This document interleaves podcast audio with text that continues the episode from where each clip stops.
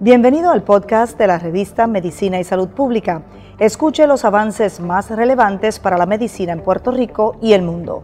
Si desea ver este podcast en vídeo, puede hacerlo en nuestro canal de YouTube Revista MSP. Soy Grenda Rivera, bienvenidos, gracias por acompañarnos en esta transmisión en la que vamos a estar hablando sobre el manejo clínico y quirúrgico de las fracturas, tanto de rodilla como de caderas, que en muchas instancias requieren reemplazo. Y esta conversación la va a nutrir el doctor Ricardo Fontanet. Él es cirujano ortopeda y tiene una subespecialidad precisamente en reemplazo de rodilla y cadera y es parte de la Facultad Médica del Hospital La Concepción en el municipio de San Germán, Puerto Rico. Saludos, doctor, ¿cómo está? Muy buenas tardes, muy buenas tardes a todos los amigos que nos ven y que nos escuchan, eh, ¿verdad? Y es un privilegio poder compartir este, este ratito con ustedes.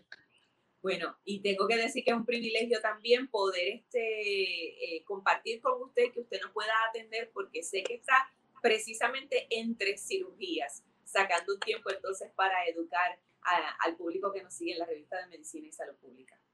Eso es correcto, siempre a su orden. Bueno, doctor, aunque el, título de esta conversación hace mención de las fracturas de rodilla y cadera, quiero preguntarle si la mayoría de las cirugías que usted realiza y de los reemplazos obedecen precisamente a fracturas o tal vez a otro tipo de, de lesión y de desgaste como el que puede presentar la artritis o la osteoartritis. Pues mira, dentro, dentro de mi especialidad, ¿verdad? Que es cirugía reconstructiva de rodilla y cadera, ¿verdad? Que es comúnmente conocido como reemplazo, ¿verdad? De rodilla y cadera. Pues hay muchas razones para hacer las mismas, ¿verdad? Y la más común, aunque vamos a hablar, ¿verdad? De fracturas y demás, pero la, la más común es por osteoartritis, ¿ok? Osteoartritis, pues desgaste ya de la, de la articulación, ¿verdad? Yo le digo a los pacientes los huesos pues tienen una, una capa, ¿verdad? Que esa capa es cartílago, que el cartílago pues tiene un coeficiente de fricción bien bajito, lo que hace, ¿verdad? Que, que no tiene mucha fricción y es para que los huesitos pues, pues se muevan con facilidad y no de dolor. Poco a poco pues esa capa de cartílago se va gastando y es lo que va causando dolor, limitación en la, en la movilidad y eventualmente, ¿verdad? Pues terminan en, un reemplazo de, de esa articulación se sugiere que en estas instancias, pues eh, la mayoría de, sus pacientes son adultos mayores. Eso es correcto. La mayoría de mis pacientes, ¿verdad? Ya son pacientes ya pasados los, los 50 años, 60 años, este, aunque, ¿verdad? Hay veces que se ven casos en pacientes más jóvenes, ¿verdad? Usualmente los pacientes que son más jóvenes que necesitan una, ¿verdad? Un reemplazo de una articulación, pues puede ser ya sea por accidente, pacientes que tienen, por ejemplo, se ve bien comúnmente accidentes de motora o caídas grandes, ¿verdad? Que, que tienen fractura de la articulación, que pues muchas veces por más bien que esa articulación se repare, pues va a ocurrir el proceso de desgaste y eventualmente pues tienen dolor, desarrollan artritis y acaban en, una, en un, un reemplazo, ¿verdad? De una articulación, ya sea de rodilla o de cadera y otra razón bien común que se ve en, en los pacientes jóvenes es por osteonecrosis. Osteonecrosis significa que esa, esa articulación, ¿verdad? Este, se va muriendo. ¿Por qué? Porque no le llega buena circulación. Eso lo vemos más comúnmente en las caderas que en las rodillas, pero puede ocurrir también en, la, en las rodillas. afectar entonces la, la circulación para llegar a ese punto de osteonecrosis?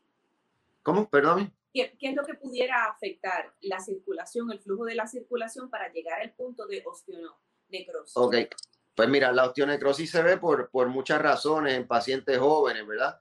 La más común en Estados Unidos es por alcoholismo, este, también se ve por el uso de esteroides, eh, de esteroides, lo, ya sea pacientes, por ejemplo, pacientes asmáticos o que tengan otras condiciones que le estén dando, ¿verdad? Cortisona o, esteroides por, una, por un largo periodo y eventualmente pues eso les afecta las articulaciones. También se puede ver en los pacientes que son buzos, que tienen problemas de, descompresión Y, ¿verdad? y también están los que llamamos idiopáticos, que son pacientes que desarrollan ¿verdad? Eh, necrosis vascular sin, eh, sin ninguna causa, sin que podamos saber ninguna causa. Qué bien, qué interesante ese dato que usted aporta. Doctor, antes de, pues, de nuevo, hablar sobre las fracturas, quiero este, profundizar un poco en el caso de los pacientes que requieran la cirugía reconstructiva por osteoartritis. Como usted nos aclaró, en efecto, pues estamos hablando de adultos mayores que por el, el tiempo y el desgaste desarrollan la osteoartritis quisiera que usted ayude a desmitificar este tipo de cirugía, porque hay muchas personas que temen someterse al reemplazo eh, por tienen mucho temor a su recuperación, entendiendo que tal vez al haber perdido un poco de fuerza, de masa muscular, eh, no van a lograr una recuperación exitosa y posiblemente no pudieran volver a caminar. Ok, pues mira, básicamente, verás, las, los reemplazos ya sean de rodilla o de cadera, ya es, es una, un procedimiento que su, su razón principal, ¿verdad?, de hacerlo es para devolverle a ese paciente la calidad de vida, una calidad de vida sin dolor o con mucho menos dolor que, que tenía antes, con una mejor movilidad, ¿ok? Pero, ¿verdad? Es bien importante, esto es una conversación que yo siempre tengo con, con los pacientes y, los pacientes míos que me escuchan, ¿verdad? Este, pues deben decir, eso fue exactamente lo que él me dijo. Y es que, ok, la osteoartritis, gracias a Dios, ¿verdad? Pues no es, no es una condición, ¿verdad? No es que requiere cirugía de inmediato, ¿ok? Lo que uno trata es el dolor y hay, una, y hay unas opciones, ¿verdad? Que son no quirúrgicas antes de llegar a, a ese a una prótesis, ¿ok? Y esas opciones pues son, se le pueden dar antiinflamatorios a los pacientes, se le pueden dar medicamentos para el dolor como es acetaminofén, esos pacientes pueden tratar de perder peso, eh, puede usar, modificar las actividades que le dan dolor, eh, pueden usar hielo, calzado cómodo, tratar, eh, ¿verdad? Si hacen trabajos de, de alto impacto, tratar de limitar esas opciones. En adición a los pacientes se le puede inyectar las rodillas o, o las caderas para el dolor. Y ya cuando nada de eso funciona, yo le digo a mis pacientes, pues entonces ese es el momento de empezar a considerar operación. Pero la, la, la, cirugía de reemplazo de rodilla y cadera es una, es una operación que el paciente es el que decide cuándo se opera, ¿ok? Y va a depender del dolor. Por lo general uno le dice, mira, cuando el dolor ya, lo que yo les digo es, cuando usted se levante pensando en el dolor, almuerce pensando en el dolor, se acueste pensando en el dolor, su pareja, sus amistades le digan, mira, vamos a ir a, ¿verdad? ahora tenemos el COVID, que no estamos yendo saliendo mucho de la casa, pero le digan, mira, vamos a una fiesta, vamos a un, antes, ¿verdad? Vamos a un concierto, vamos al cine y le digan, mira, en realidad no quiero ir porque me duele mucho la cadera o me duele mucho la rodilla, pues ya ahí su condición le está interfiriendo significativamente con su calidad de vida y quizás es el momento para operarse. La operación, ¿verdad? De reemplazo de rodilla y cadera ha evolucionado, ¿verdad? A través de los años. Los implantes se han puesto, ah, se han, ¿verdad? Modificado y se han puesto mejores para que duren cada, cada vez más.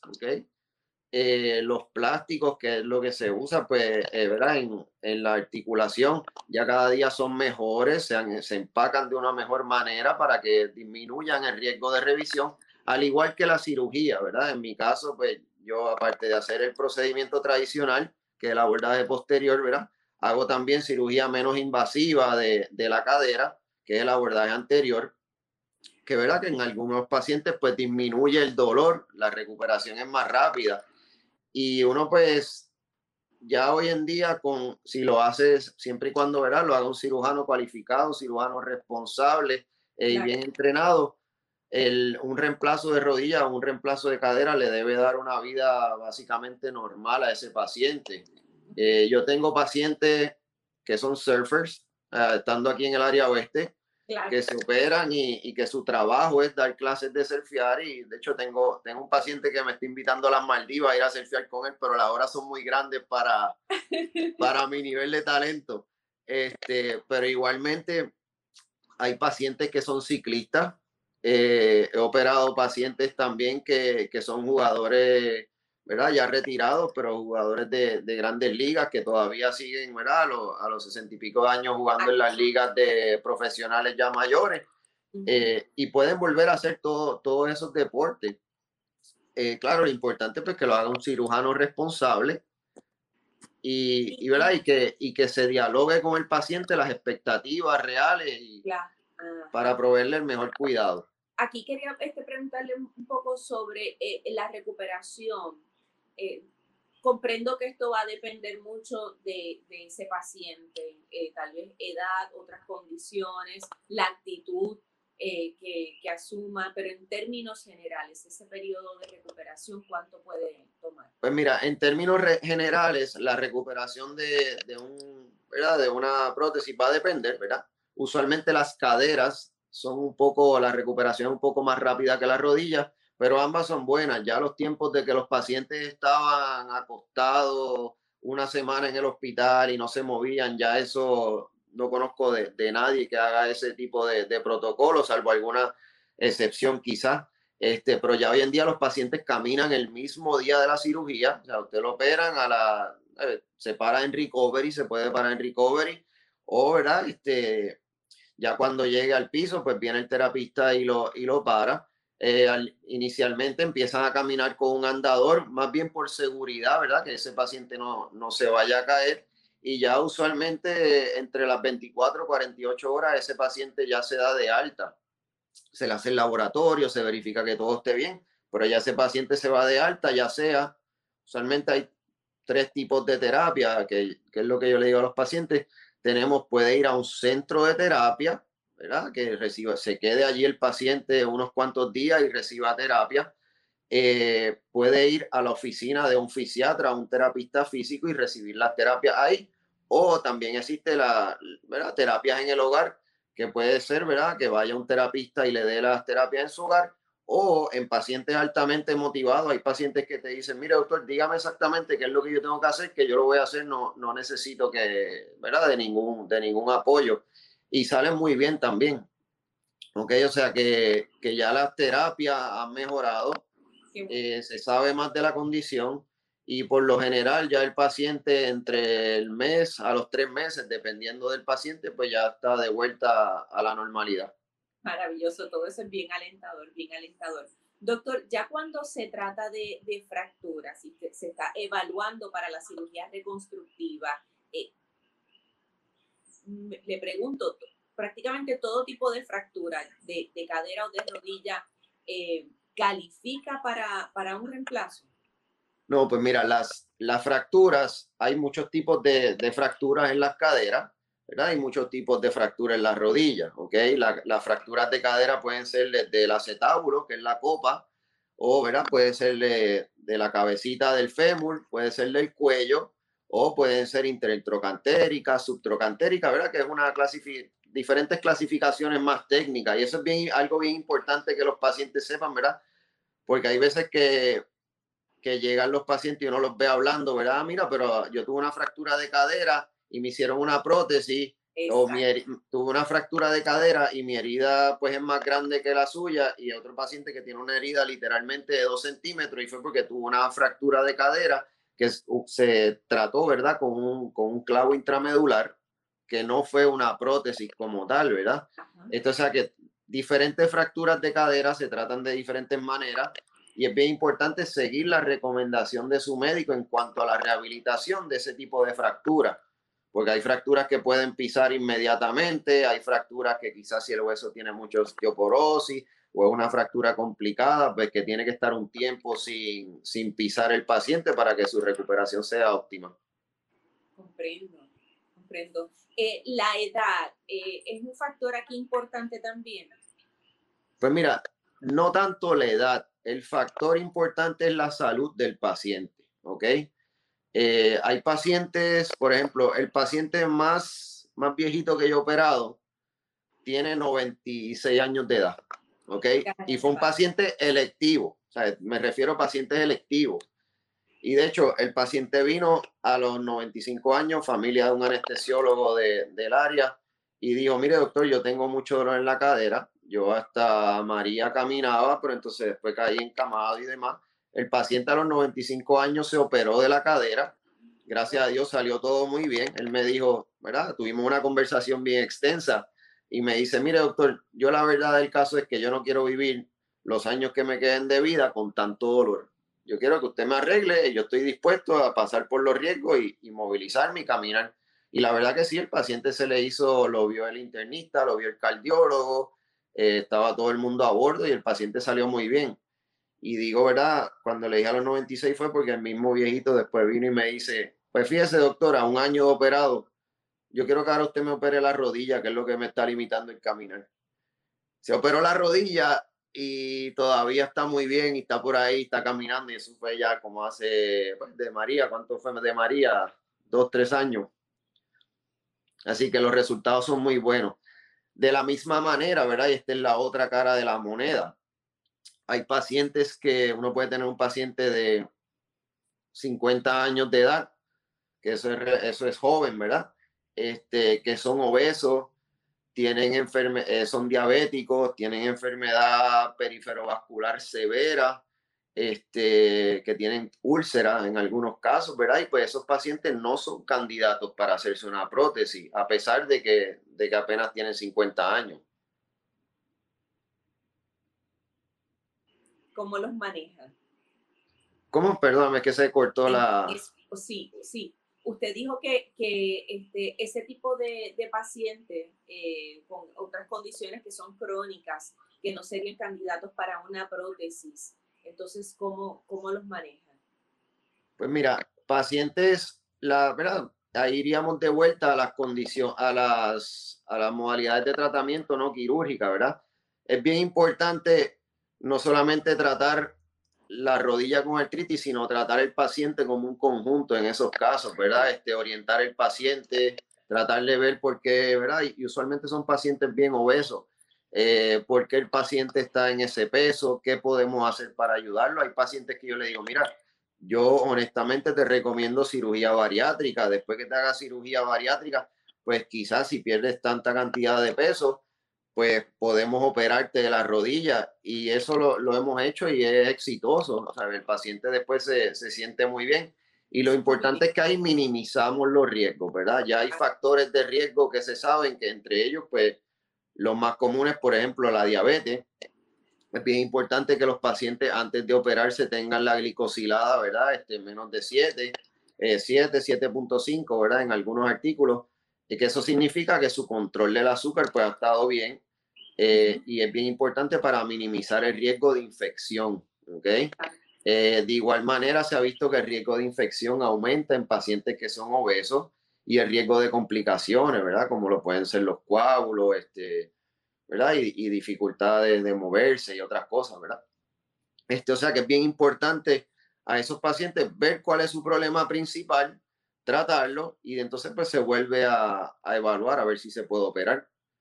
Igualmente, pacientes con, con úlcera, puede haber un paciente que tiene una úlcera por X o Y razón, lo ve el cirujano vascular, le repara la, el problema vascular y eventualmente ese paciente se puede, se puede operar. Estamos hablando, lo que pienso es que estamos hablando de unas circunstancias en las que ese paciente entonces quizás se puede sentir motivado a atender su, su condición crónica, estabilizarse para entonces luego poder hacerse la cirugía que le permita la movilidad o, o que eh, le permita vivir sin dolor. Doctor Fontanet, estas prótesis, ¿hay que cambiarlas en algún momento? Pues mira, la, la realidad es que sí, ¿ok? Eh, no todas, ¿ok? Y por eso es que pues, uno trata de, de, los pacientes, ¿verdad? Ofrecerle esto como la última opción y que ya sean, ¿verdad? No sería, no es una es una cirugía que uno trata de ofrecérsela a pacientes que ya son mayores, que ya uno sabe que el riesgo de, de tenerlos que revisar pues va a ser menos. Por lo general, las prótesis de rodilla deben durar 15, 20 años. Lo que se dice es que pues, el 90 y pico por ciento de las prótesis dura más de 10 años y de ahí va bajando un por ciento por año, más o menos. Este, las de cadera, pues de igual manera deben durar quizás un poco más, Ok, eh, es bastante común que una prótesis de cadera dure 25, 30 años. ¿okay? sí, bastante. Este, pero eso depende de muchos factores, ¿verdad? Depende del paciente, del uso, del cirujano, de cómo está balanceado esa rodilla. Y pues esas son nuestras metas como, como cirujano reemplacista, es tratar de poner esas prótesis en la posición óptima, eh, en, el en el balanceo idóneo para que tengan la, la mayor sobrevida posible. Yo quiero, quiero subrayar lo siguiente, eh, y es que ya quizás para ir concluyendo, porque sé que tiene que atender otro paciente pronto, eh, las personas que estén considerando someterse, este, someterse a este tipo de cirugía, si no, si no se trata de una fractura, que eso obviamente duele y se atiende rápido, duele muchísimo. Usted recuerdo que dijo al principio que cuando la persona percibe que ese dolor comienza a limitarle en su actividad cotidiana, en diaria, es que debe considerar seriamente eh, la opción de la cirugía reconstructiva. Sí, eso es correcto, tú sabes, el, una prótesis, si un paciente, por ejemplo, va a la oficina y te dice, doctor, me duele poquito, yo me tomo una Tilenol, una Panadol y se me alivia, pues tú sabes, y me dura tres días el medicamento, pues en realidad eso es un paciente que, que uno no considera hacerle una prótesis, ¿verdad? Este, pero de igual manera, ya cuando el paciente llega que le dice, mire doctor, ya a mí los medicamentos no me hacen nada, me alivian las tres, cuatro horas que dura el medicamento, ya me han inyectado dos o tres veces, al principio me duraba seis meses, ahora apenas me dura dos semanas, pues ya ese es un paciente que, que uno pues le explica y ya pues la, la, consideración de hacer una prótesis pues sería mucho, mucho mayor, ¿verdad? Mucho más. También quiero, quiero destacar lo siguiente, doctor. Eh, eh, es que recientemente escuché de una persona residente en San Juan que precisamente acudió al Hospital La Concepción para hacerse una cirugía de reemplazo de cadera. Eh, eso sugiere, no, supongo que habrá sido con usted, no tengo la certeza, pero eso sugiere que hay eh, mucha confianza en, en, su trabajo y en su subespecialidad. Eh, que, usted, que usted, aunque es una persona joven, tiene amplia experiencia en este tipo de cirugía que es delicada. Pues muchas gracias, es para mí un elogio, ¿verdad? Este, pues atender pacientes de lejos y sí, em, atendemos pacientes en mi oficina de, de toda la isla, de, de, Fajardo, de Macao, de diferentes lugares. Este, y uno como cirujano, ¿verdad? Esto, en realidad uno le debe mucho a los mentores que ha tenido por eh, durante el camino. Eh, tuve la oportunidad de, de entrenar en la Universidad de Puerto Rico, eh, tanto en la escuela de medicina como en ortopedia, y a mis mentores le debo mucho. También, ¿verdad? Tuve la oportunidad de ir a Cleveland Clinic en Estados Unidos, que es uno de, de los mejores centros, y allí también le debo mucho a, a, mis mentores. O sea que, pues, no, no es solamente, ¿verdad? Lo que muchas veces los pacientes ven es muchos poquitos de, de los maestros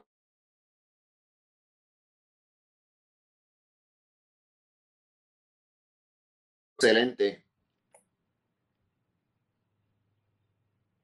Bueno, pues lo felicito, lo felicito, este doctor Fontanet, le agradezco su tiempo de nuevo, eh, porque sé que está ya prácticamente de, noche y, todavía le queda bastante trabajo por realizar, así que eh, nos despedimos por ahora para que usted entonces pueda enfocarse en, en esa subespecialidad y en salvar y o mejorar la calidad de vida de otro ser humano.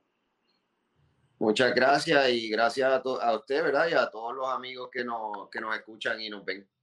Ya saben, doctor Ricardo Fontanet, cirujano ortopeda con esta subespecialidad de es la cirugía reconstructiva de rodilla y cadera y que es miembro de la Facultad Médica del Hospital La Concepción en el municipio de San Germán, en Puerto Rico. Yo espero que esta conversación y esta orientación que nos ha provisto el doctor le brinde tranquilidad a las personas que estén en necesidad de una intervención quirúrgica de, este tipo. Ya saben que la recuperación es rápida, es posible y respectivamente de la edad. Y ya saben que lo bueno se comparte. Así que esta conversación queda en la página de la revista de Medicina y Salud Pública para que ustedes le den like y también le den share. Será hasta la próxima. Que estén todos en salud.